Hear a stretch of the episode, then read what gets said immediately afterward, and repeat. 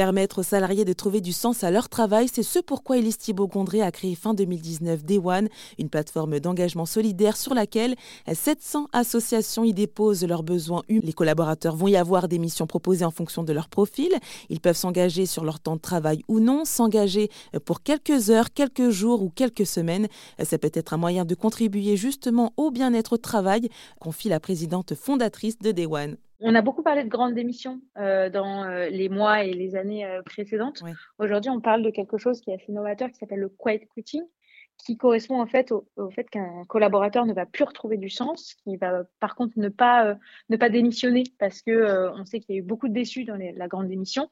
Et donc, il va se dire, au vu du contexte géopolitique et économique, je reste dans mon entreprise. Par contre, je suis pas épanoui, donc je vais faire le strict minimum. Et pourquoi est-ce qu'il n'est pas épanoui? Et en grande partie, pourquoi est-ce qu'il n'est pas épanoui? C'est parce que souvent, ça ne correspond pas à ses valeurs et qu'il ne va pas y trouver le sens nécessaire.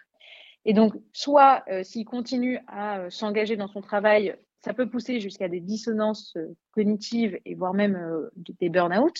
Soit si jamais il se dit, bah, moi, je fais le strict minimum, je vais chercher ailleurs. Donc, on a beaucoup de collaborateurs qui vont monter des associations, plus s'engager au sein de leur famille, monter des projets. Mais après, c'est aussi beaucoup d'épuisement parce qu'ils le font en parallèle. Et les entreprises, elles, elles voient une vraie perte à la fois de motivation, d'implication et de performance. Donc, nous, ce qu'on dit aux entreprises, c'est donner-leur des jours pour qu'ils puissent à la fois allier parcours professionnel et parcours euh, d'intérêt général, qui fait qu'en fait, leur job a un sens. Et les compétences qu'ils vont euh, prêter vont avoir un sens. Pour vous donner un exemple très concret, on a eu une, collaboratrice qui nous disait euh, qu'elle pouvait aller, euh, euh, elle, ce qu'elle pensait comme meilleure mission, c'est d'aller promener des chiens de la SPA.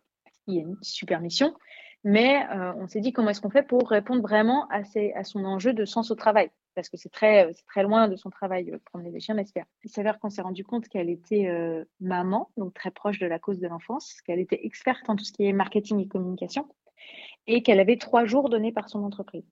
Et donc finalement, grâce à la plateforme One, elle a fini par s'engager pour refaire toute la charte marketing d'une association qui lutte contre l'inceste. Elle nous a dit, c'est incroyable, je ne pensais pas qu'avec mes compétences en marketing, je pouvais accompagner des enfants dans le besoin. C'est vraiment ça la force de One. Et les missions que vous proposez ne sont pas qu'en fonction euh, des compétences des collaborateurs. Exactement. Euh, en fait, on va avoir certaines, euh, certaines missions qui peuvent se faire en groupe et qui ne sont pas forcément reliées à la compétence. Donc, par exemple, aller euh, tous ensemble, je ne sais pas, faire une fresque pour le climat, par exemple, ou faire un atelier d'automne, ou aller distribuer des repas chauds, faire une maraude, tout ça, c'est des actions qui peuvent se faire en groupe. Mais on a beaucoup de missions qui vont être des missions de compétences. C'est notamment ce qu'on appelle le mécénat de compétences c'est le fait pour une entreprise de prêter un salarié sur son temps de travail à une association dans le cadre de son champ de compétences. Et en fait, quand une entreprise fait ça, euh, bah, à la fois, elle va fidéliser euh, son collaborateur parce qu'il va se rendre compte que ses compétences sont très utiles. Mm. Euh, nous, on a 70% de nos collaborateurs qu'on envoie en mission qui reviennent en disant j'ai amélioré mon épanouissement au travail et mon bien-être au travail. Et on a euh, les entreprises derrière, comme c'est du mécénat de compétences, qui peuvent en plus récupérer 60% de la masse salariale en avantage fiscal. Donc elles, elles n'y perdent presque pas, euh, vous voyez. Et au contraire, elles vont voir plus de motivation, plus de performance. Et en plus, ça impacte directement leurs indicateurs qu'on appelle RSE, donc de responsabilité sociétale de l'entreprise. Et c'était Elise Thibault-Gondré, présidente fondatrice de la plateforme Day One.